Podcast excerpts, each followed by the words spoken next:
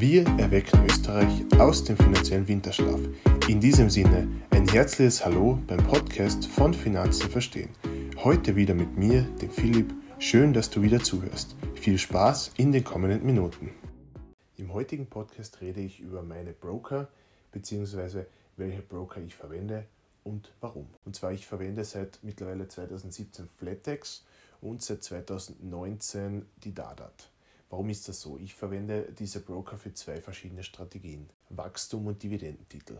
Bei Flatex habe ich aufgrund der kostenlosen Kontoführung in Österreich meine österreichischen und deutschen Dividendentitel. Warum habe ich nur deutsche und österreichische Titel dort? Weil Flatex bei US-Titel oder anderen Titeln außerhalb von Österreich und Deutschland Dividendengebühren verrechnet ab einer Ausschüttung von 15 Euro. Das heißt, Dividendengebühren werden in der Höhe von 5,90 Euro dann vom Flatex abgezogen, wenn eben keine österreichischen oder deutschen Titel sind. Wenn zum Beispiel die Coca-Cola-Dividende kommt, die kommt quartalsweise, das wäre pro Quartal 5,90 Euro auf meine Dividenden. Das ist natürlich relativ viel. Deswegen habe ich mir gedacht, ich nehme einen zweiten Broker, unabhängig davon, dass mehrere Broker natürlich meistens besser sind. Ich nehme die Dadat Bank, weil die relativ gute Konditionen hat und genau passend für das ist, was ich machen will. Bei der Dadat liegen meine Dividendentitel, welche nicht Österreich und Deutschland sind. Dort liegt eben Coca-Cola, dort liegt Walmart und so weiter. Warum ist das so? Die Dadat hat ja Kontoführungsgebühren, ja, aber nur 2,50 Euro pro Quartal. Das heißt, es wären im Jahr 10 Euro und eine Positionsgebühr. Ich weiß jetzt nicht genau in welcher Höhe. Ich glaube so um die 2,50 Euro im Minimum.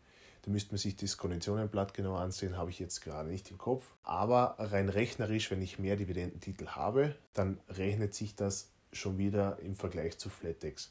Natürlich, wenn ich bei Flatex eine Million oder 10 Millionen Euro drauf habe in die Dividendentitel, sind die 5,90 Euro natürlich wurscht. Aber gerade für den Beginn, für den Anfang oder für, sagen wir mal, geringere Dividenden oder beim Aufbau macht es schon Sinn, sich das rauszurechnen, wie viel Gebühren ich dort bezahle und wie viel ich dort bezahle. Somit ist für mich klar, ich bleibe auf beiden Brokern. Zusätzlich ist jetzt auch noch das Thema der Aktiensparpläne gekommen, die die Dadat natürlich vorher auch schon angeboten hat, aber nach unserem Meeting das Ganze verändert hat, mehr Auswahl bietet und bessere bzw. sehr, sehr gute Konditionen anbietet, um Aktien zu besparen. Ein weiterer Grund, warum ich Flatex und Dadat verwende, neben den guten Gebühren, ist die Steuereinfachheit der Broker. Das bedeutet, ist der Broker steuereinfach, so wird die Steuer automatisch abgezogen und abgeführt. Das heißt, die Kapitalertragssteuer in Höhe von 27,5% wird direkt vom Broker an dein zuständiges Finanzamt abgeführt,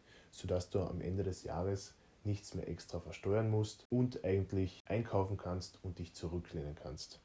Das ist einer der Vorteile von steuereinfreien Brokern. Deswegen verwende ich persönlich nur steuereinfreie Broker, damit ich mir das lästige Versteuern erspare, auch wenn es nicht so dramatisch ist, aber ich muss es nicht unbedingt machen. So kann ich mich besser auf die Investitionen konzentrieren und das macht mir auch natürlich viel mehr Spaß. Vergesst auch nicht unseren Disclaimer, den findet ihr im Text unter dem Podcast. Das war's für heute wieder und ich danke euch fürs Zuhören und ich hoffe bis zum nächsten Mal. Und vergesst natürlich nicht, jeder hat das Recht, seine Finanzen zu verstehen.